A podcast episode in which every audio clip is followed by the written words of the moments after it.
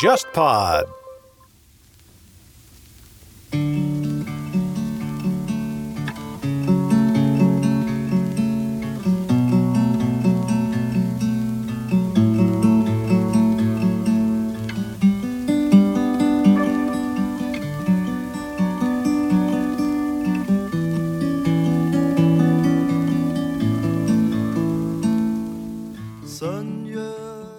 天方乐坛，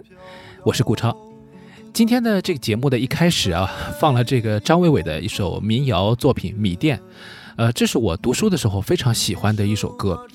应该说那个时候呢，呃，已经非常喜欢古典音乐了，所以对于这个古典音乐的这种高大上啊，可以说是赞叹不已的。但是听过了这些音乐以后，学生时代啊，毕竟那个时候还是，呃，一个很年轻的状态，总还是会写喜欢一些这个耳熟能详的，或者说通俗易懂的东西。那像这种朗朗上口的词儿，加上非常流畅的、简洁的这种旋律，就很打动人了。呃，我想很多呃听过张伟伟这首歌的朋友会喜欢上他，也不足为奇。那么前段时间呢，在上海交响乐团的音乐厅啊。张伟伟和呃上海交响乐团的弦乐四重奏，还有他自己的乐队呢，呃合作了一场呃演出。那么这演出呢是非常特别的，所以我们今天呢实际上是从这里开始聊起。那么这场音乐会到底有什么特别呢？从形式上讲，是他们的这个乐队。就是民谣的这个部分和上海交响乐团的弦乐四重奏组一起合作完成。那么内容上面呢，除了呃一些他的经典的一些民谣的歌曲，或者说他的歌迷们熟悉的歌曲以外，呃，还加入了几首巴赫的作品。那其实呢，呃，当天晚上啊，就去听这个音乐会的时候，我第一个感受就是，其实自己在这些年，呃，听他的歌的这十几年里面，可能人也发生了很多的变化。听了太多的这种很有名的国际的什么音乐大师啊、演奏家或者交响乐团的演出以后，你再听，呃，同样在这个音乐厅这个场合非常安静，呃，非常认真，大家屏息凝神，不像以前在这个 live house 里面听他们演唱，还有觥筹交错，还有很多声音在里面，包括扩音啊也会比较大，它会冲击你的这个，给你带来身体上的一种感觉是不一样的。在音乐厅里面，你专心于这些。音响效果的时候，你听到的东西是不同的，呃，就会觉得啊，呃，坦白说，我觉得这个张伟伟老师，当然他的声音还是一样的真挚感人，但是他的这个音准呢，演唱的这个状态啊，就。没有那么好，然后和他的乐队，特别是和弦乐四重奏一合作以后呢，就会觉得这个呃这个声音老在往下掉啊，够不上那个高音，呃特别辛苦啊，呃但是他的这个音乐的味道还是在的，而且经过了很精心的这个配置和编排以后呢，确实让人感觉一新。他的歌迷我相信也是非常的激动的，能够听到这样一场很特别的策划的音乐会。那这样一场音乐会呢，啊我觉得亮点挺多的。那么它呢是以，呃风筝和飞鸟作为一个主题啊来呈现，呃当然他在这个节目册当中自己说这个风筝和飞鸟是呃讲述的关系是呃这两者之间的区别啊，但我呢是从另外一个角度来理解这个风筝和飞鸟，就是两种飞翔的东西，不管是人造的这个风筝还是自然界的这个飞鸟，各有各的美，呃但是呢。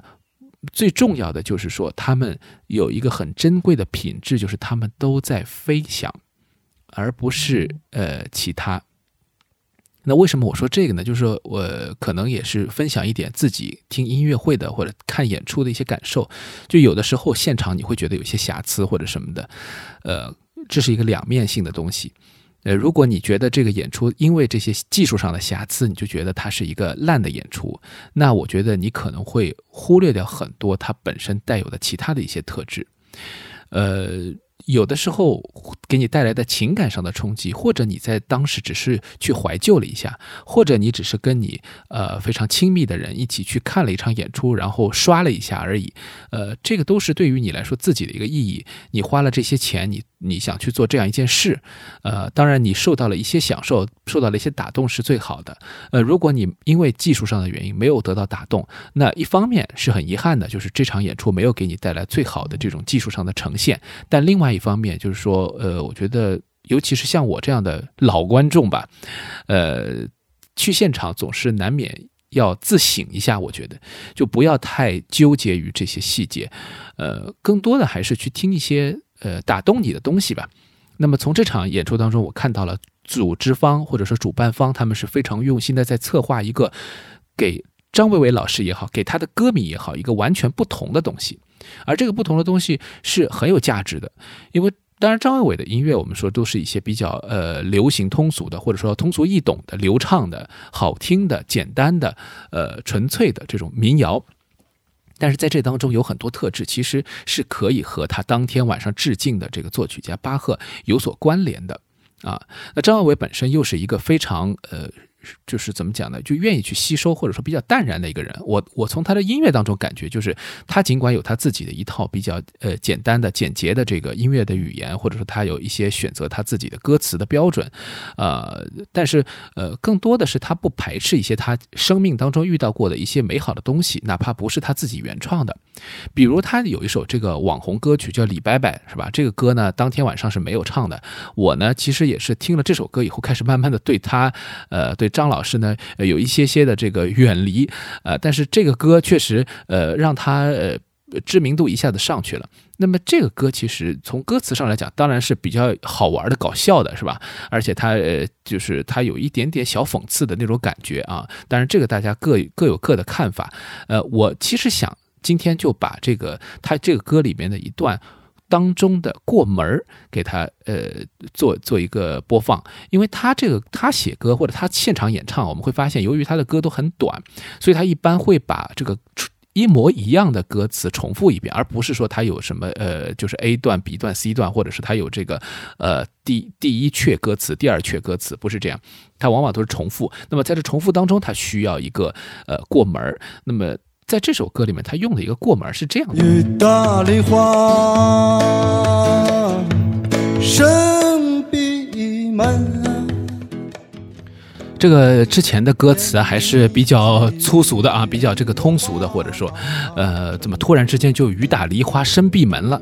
而且旋律也非常好听啊，呃，因为我从小是听这个评弹长大的，所以我一下子就反映出来了，就是这个评弹在对于我的印象是在之前，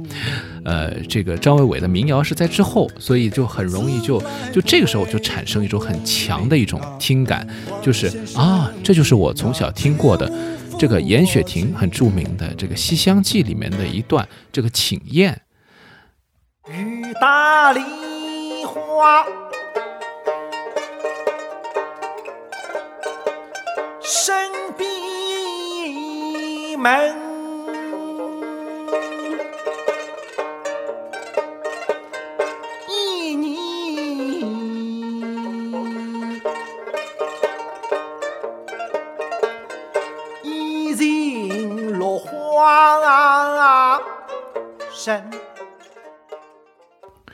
就我发现，这个张伟伟其实他的这个涉猎是非常广泛的，呃，或者说他生命当中他经常会经历一些自己呃世界以外的东西，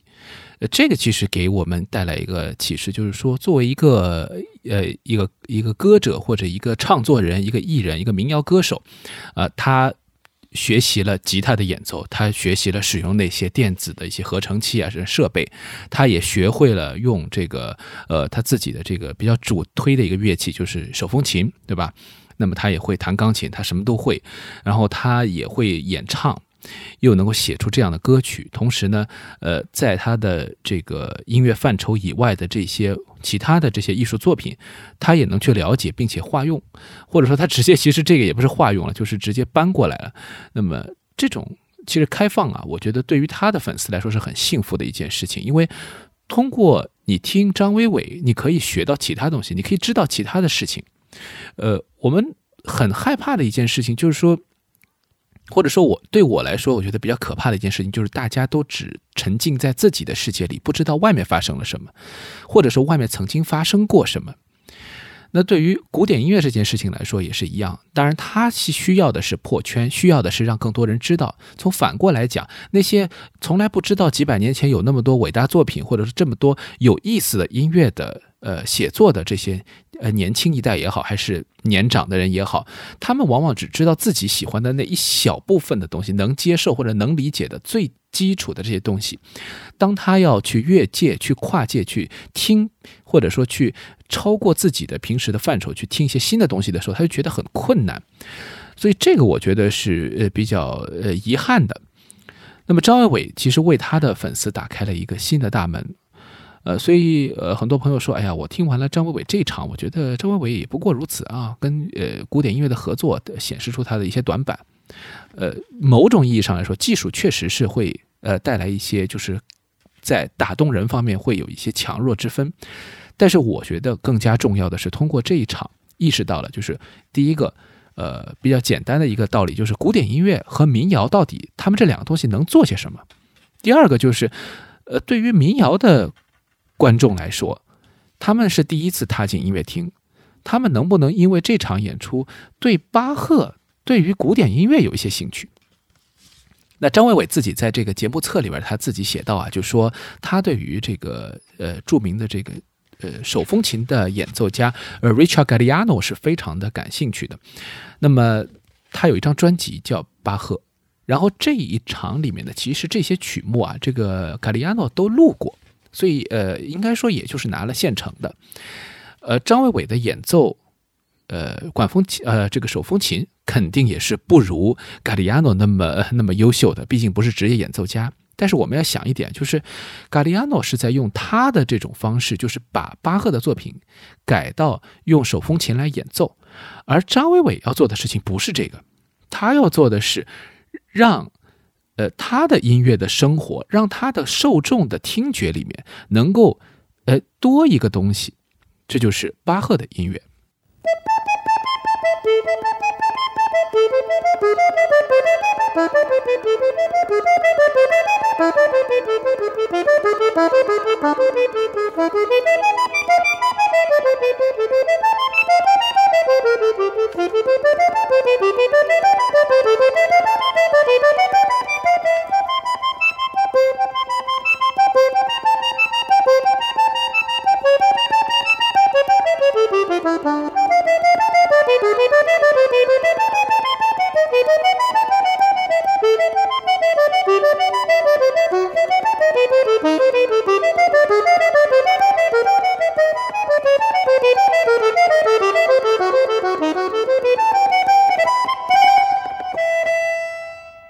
其实当天的演出呢，呃，张伟伟呢弹这个曲子开场的，呃，这个曲子开场以后呢，呃，当时就呃弹断了，呃，半当中他就停下来了，然后自己还很不好意思啊，然后就继续，呃，他自己也说这是他最紧张的一次演出，就是非常的忐忑，就怕弹弹坏了。呃，其实这个对于这个上海交响乐团的音乐厅来说，也不是第一次遇到了，啊，古典音乐也有这样的例子。那之前有个非常有名的，曾经在柴可夫斯基大赛当中拿过很好的名次的一位指挥家啊，他也是个钢琴家。他当时拿奖的时候是钢琴家，拿完奖之后呢，就很多年了，他成为一个世界级的指挥大师啊。上海交响乐团音乐厅呢就请他来，呃，弹一个独奏，呃，因为他曾经在前几年录过一张呃钢琴的小品集，那作为一个呃余兴节目了。呃，他自己都在现场都非常的紧张，然后他弹错了还会，或者说弹的有点累了，他还会这个呃甩甩手臂啊，还会这个绕绕肩膀啊，然后做出吐舌头啊这种表情啊，那那次其实印象非常深刻。那么来听的人不是来听他的最巅峰时期的技巧的啊，说白了也是说难听一点，也是各怀鬼胎。那么演出这个东西呢，有的时候不能太较真儿。那么现场的意义在于，它是唯一的一次，它是不可复制的一次，它是你真实的去体验的一次。那么，当你和音乐也好，和音乐家也好，和这件乐器也好走得最近的时候，你感受到的东西，你沉浸在其中的那个流淌的时间，呃，是不可以复制的。对你个人来说，也是最珍贵的。呃，从这点上来说，巴赫的音乐也好，张伟伟的音乐也好，无论他是你过去喜欢的，还是你现在感兴趣的，呃。都有它各自的含义在其中。呃，当然，当天晚上的这种宁静的气氛，呃，我觉得这个是张伟伟和巴赫的音乐当中有一点共通的地方，你说这两个人的音乐有什么共通的地方？我也不好说啊。倒是他感兴趣的，呃，张伟伟老师感兴趣的这个评弹，我们刚才前面听到的这个高博文先生和呃他他这个演绎的他录制的这个唱片当中的呃非常精湛的这个演唱啊，那么其实也就说明了这个问题啊，因为评弹的这个伴奏和这个人声其实就是一个比较基本的对位。而巴赫的音乐当中非常重要的就是对位，就是复调音乐的写作，怎么把不同时进行的这个声部能够写的彼此之间的逻辑关系是最精妙、最美好的。呃，我想这个可能是一个很有意思的话题了。当然，张伟伟也会，他也会在经常在自己的伴奏里面用一些比较呃怎么说有诗意的，或者说比较呃有意思的一些编排的手法。那我想音乐都都是互通的，所以他们互相之间经常有借鉴。当你觉得一个民谣歌手很牛的时候，或许是因为你没有听过他之前的一些其他的音乐家，他们已经在这方面做出了很多的尝试。但是，我觉得这个不能证明说先来的人比后到的人要伟大，这只是说，呃，人类的音乐思维它是有一定的规律的，代代人都在摸索，而后来的人，即便他是在。呃，前人的肩膀之上，不一定能够看得更高更远，但是也有他自己当下的意义，因为每个人的声音都是不同的。呃，我们也不用去妄图在巴赫和张伟伟当中找到一些共性，但看巴赫这个作曲家他本人的能量有多大。这样一位啊，跟我们距离数百年的作曲家，竟然在当下。还有无数的变形，无论是变形到了张伟伟的这场演出当中，还是变形在嘎利亚诺的这个改编的手风琴曲当中，或是其他地方，我想这个才是啊最美好的一件事情。巴赫在别处也一样的精彩。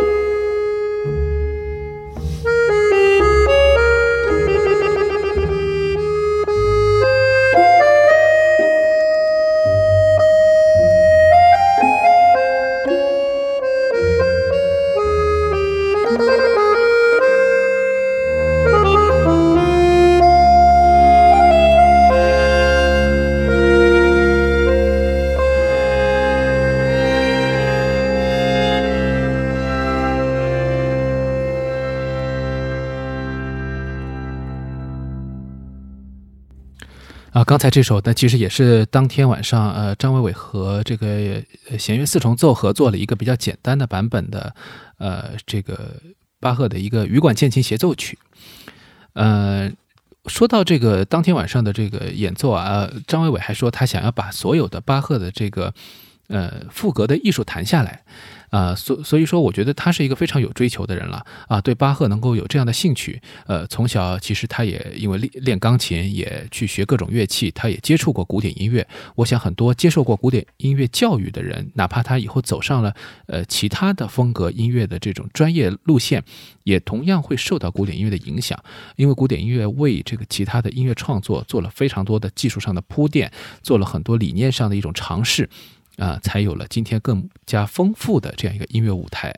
啊，所以它是一个很大的一个养分。呃，接下来呢，我们今天的这节目呢，因为闲聊嘛，我就跟大家再聊一聊我自己比较喜欢的几个巴赫的录音好了。呃，说的都是一些比较别样化的录音啊，一说到这个。巴赫，然后又说到这个这个别处啊，别处的巴赫，我就想到这个呃，以前在这个莱比锡啊，有一年的这个巴赫音乐节，那么他们呢，在这个莱比锡是一座很小的城市了啊，在火车站附近就有一个大的广场，这是城市的一个市中心。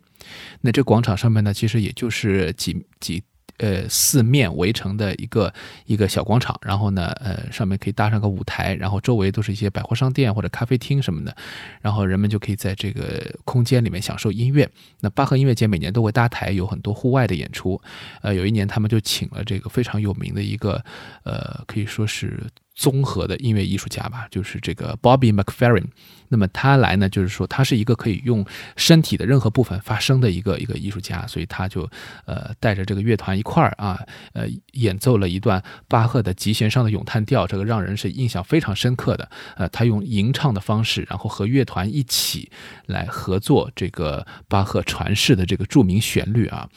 呃，这个瞬间真的是让人觉得非常惬意。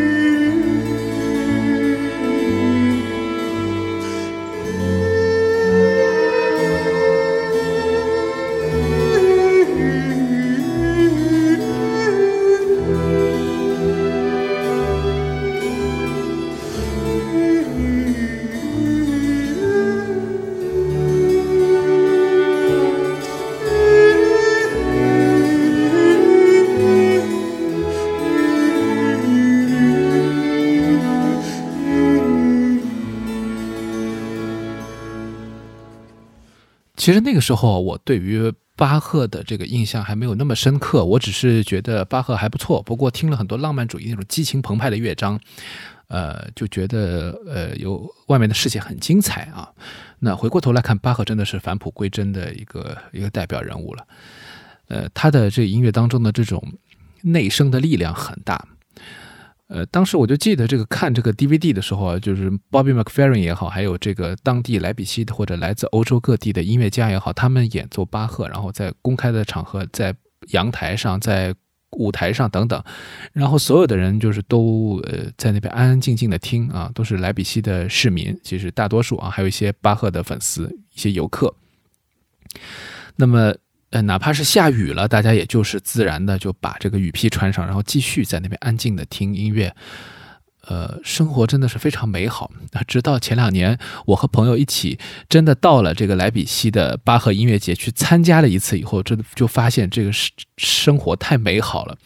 就是呃，街头艺人在那边演奏巴赫，然后正式的音乐会在两个教堂、还有音乐厅、还有这个歌剧院当中都有演出。然后在城市穿梭的时候，你会觉得就是。呃，身边的人都是跟你一样去看音乐会的人，或者就是都是一些喜欢巴赫的人。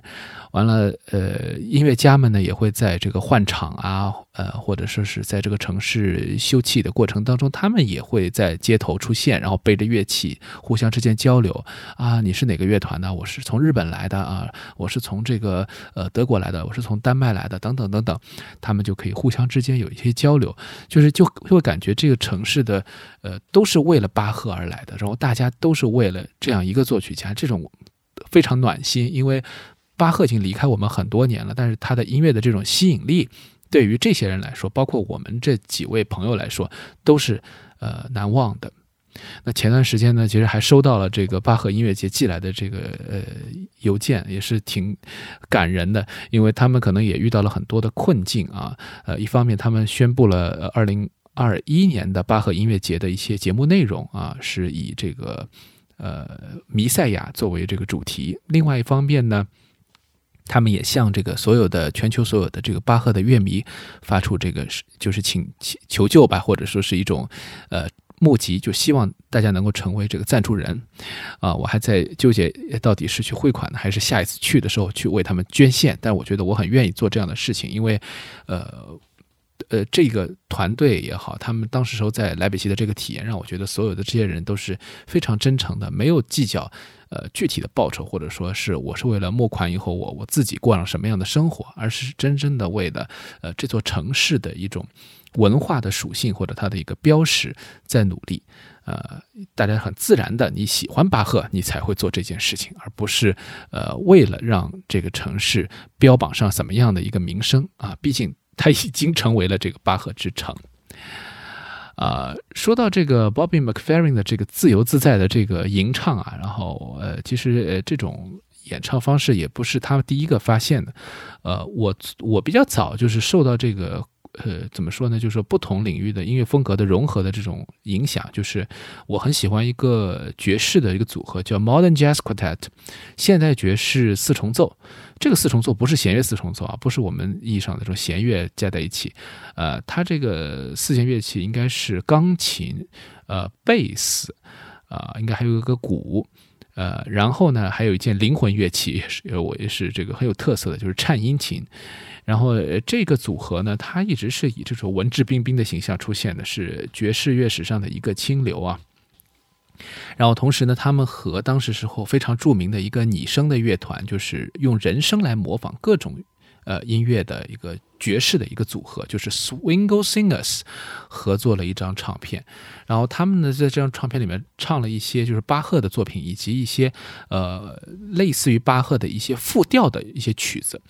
呃，等于说四重奏加上。八个人的一个呃重唱组，这样就是十二个声部啊，所以是非常的有意思的，就既震撼，然后同时又有那种爵士的那种比较惬意的放松的那种感觉啊。我们来听一下他这里面他们当时时候录的一个六声部利切卡尔。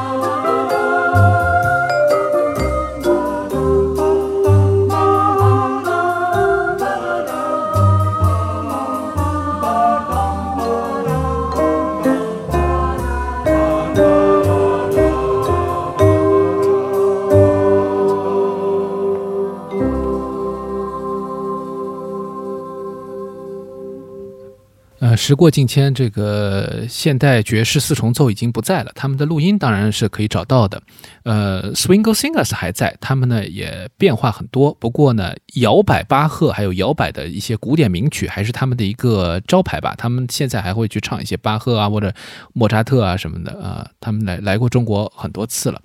呃，也是这个 a cappella 领域非常著名的一个老牌的一个组合。从一开始，其实他们根本就不算是 a cappella，因为他们是有一个乐队伴奏的，就是一个带一个自带一个爵士小乐队的这么一个重唱组。到后来呢，他们也走上了这个比较时髦或者说比较专业的一种道路，就是不借助任何的乐器，只用人声来模拟乐器来表达所有的东西，包括打击乐的节奏。呃，其实他们也是一种演绎巴赫的方式。我觉得用人声也好，用这个爵士乐器也好，把巴赫演奏出别的味道来，这个事儿还真的是挺受欢迎的。包括呃，你看在全世界范围内，还有一种就是呃，爵士乐演绎一些，比如说流行的歌曲啊，或者演绎一些你耳熟能详的其他的旋律，用这种移植的方式带给你一种新的听感，也是一种别处的某某某吧。这样的话呢，呃。我觉得对于听众来说，它多一个欣赏的途径，然后不同的门类的艺术又可以互相之间通融。对于听众来说，它打开一种全新的可能性。我这个感觉还是挺美好，而且而且是一种怎么说，一种被解放的感觉吧。呃，说到这个巴赫，这两年应该说在国内还是有点热度的，不同的人都现在开始慢慢的在议论巴赫。那这当中有一个人物呢，肯定是很重要的，就是这个钢琴家朱小梅。那接下来呢，我要放个朱小梅的一个录音了。呃，我很多人问我怎怎么看朱小梅，因为我跟她有一些呃个人的接触，然后呢，呃，我也听过她好几场音乐会，至少是三场吧。应该说，呃，也收集她一些唱片，是比较熟悉她的。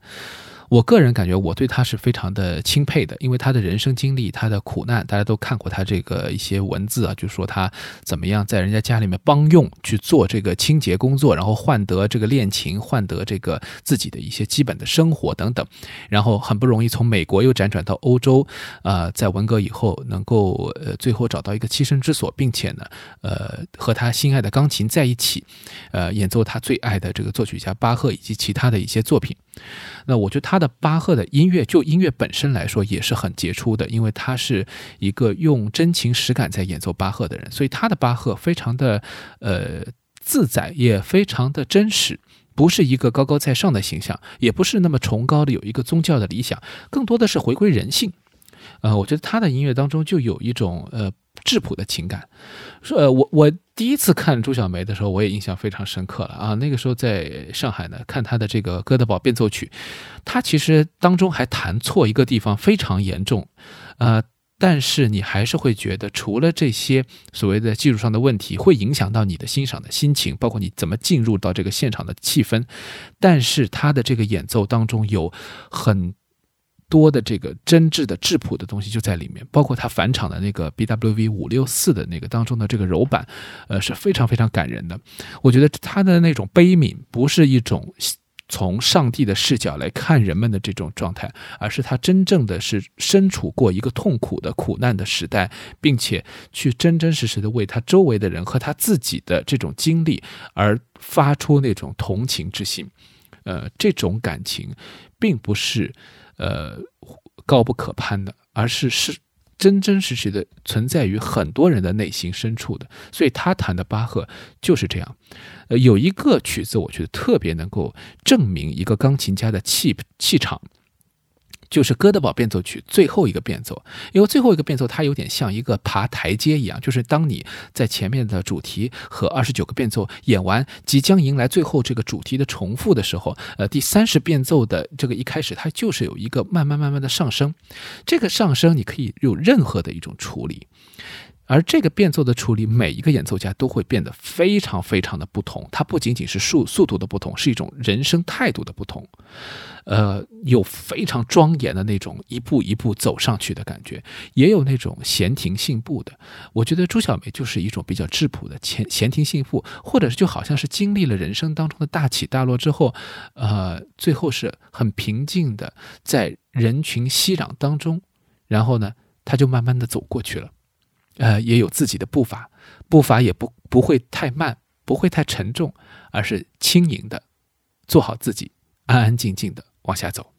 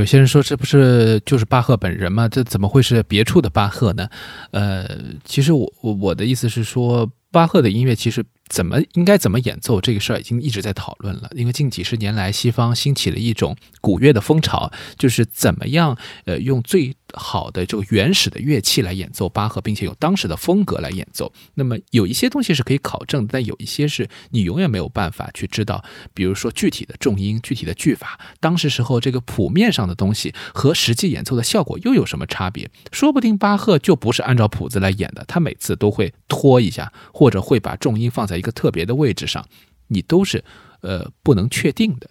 但是呢，呃这样说起来的话，我们所有的人理解的巴赫都是一个别处的巴赫，并不是巴赫本身。呃，所以无论你是用现代的钢琴演奏，还是去用管风琴或者羽管键琴这些当时的巴洛克乐器来演奏，呃，都其实不影响我们去欣赏巴赫。更重要的是，我们可以通过别处的这些巴赫来不断的去。试图找寻我们内心当中最想要的那个具体的巴赫到底是什么样的，这个过程就是听古典音乐的一个很大的乐趣，或者说所有的这些谱面上的乐谱音乐。当他不断的被后世的人演奏出来的时候，你会去追问说：啊，都已经有那么多伟大的演绎了，为什么还要听这个全新的？为什么我还要去现场？呃，就是在找寻自己内心当中的那个音乐到底是什么？这个音乐啊，不是一个可以名状的东西，也不是一个具体的对象啊，只是一个呃，你内心当中可以去无限的去寻找、去探寻、无限去接近，但是没有办法。呃，达到一个最具体、最圆满的结果的这样一个过程，而这个过程是非常美好的。以前买唱片的时候啊，就是在唱片店里面或者在网上，在任何地方看到有跟巴赫有关的曲目，都会比较好奇去看一看。即便这些曲目是自己喜欢而且很熟悉的，已经有很多的唱片的版本或者一个演出啊，我已经呃看过很多次，还是会想去体验。呃，朱小梅在北京，呃，王府井的这个教堂里面的这场《哥德堡》，就让我觉得，呃，即便在音效上不如音乐厅，在呃实际的体验上上来说，也是我第三次听他演奏《哥德堡变奏曲》，但还是有一些很真挚的东西在打动人，特别是他自己。呃，演奏者本人也非常希望的，当时时候能够实现这样一个表演。我觉得，呃，主办方能够实现，当时时候是北京国际音乐节，啊，能够做这样的一个一个邀约一个安排。呃，朱老师应该说，在中国的这个演出这几年回来也已经，呃，够了够了。那么今天节目最后呢，我想找一个自己喜欢的另外一个录音给大家分享啊，一张非常好的唱片，我珍藏很久了。呃，捷克的非常著名的一位歌唱家啊，女中音，呃，马德莱娜·科什纳。那么她呢，呃，曾经也两次吧，至少。呃，在中国演出，然后他的另外一个著名的身份就是他是现在这个很著名的指挥家西蒙拉特的夫人。那么我曾经呢也为他的做过一些翻译的工作啊。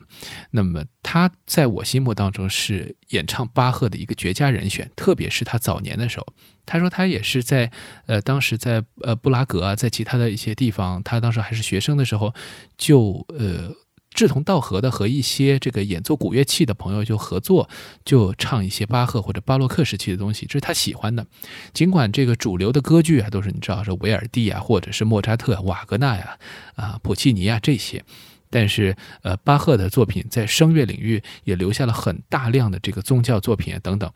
呃，让他非常着迷，所以他就，呃，在他一开始刚出道录音的时候，就录了一整张的巴赫的咏叹调集，而这当中开头的第一首选自这个巴赫的呃圣母颂歌，就是我非常喜欢的一个录音，他的声音柔软又甜美。圆润饱满，而且精神充沛，和这个乐团那种比较松弛的自然的这种演奏，可以说是水乳交融。呃，巴赫音乐就是可以有这种打动人的地方。呃，我当时一听这个录音，就呃觉得是浑身这个一机灵啊，就是觉得特别的美好。啊，当然，呃，很多人把这个科什纳称之为神仙姐姐。我想最有仙气的一个录音就是她的这一张巴赫的咏叹调集了。那么今天呢，就最后就把这首曲子分享给大家。那么下期节目我们天方乐坛再见了。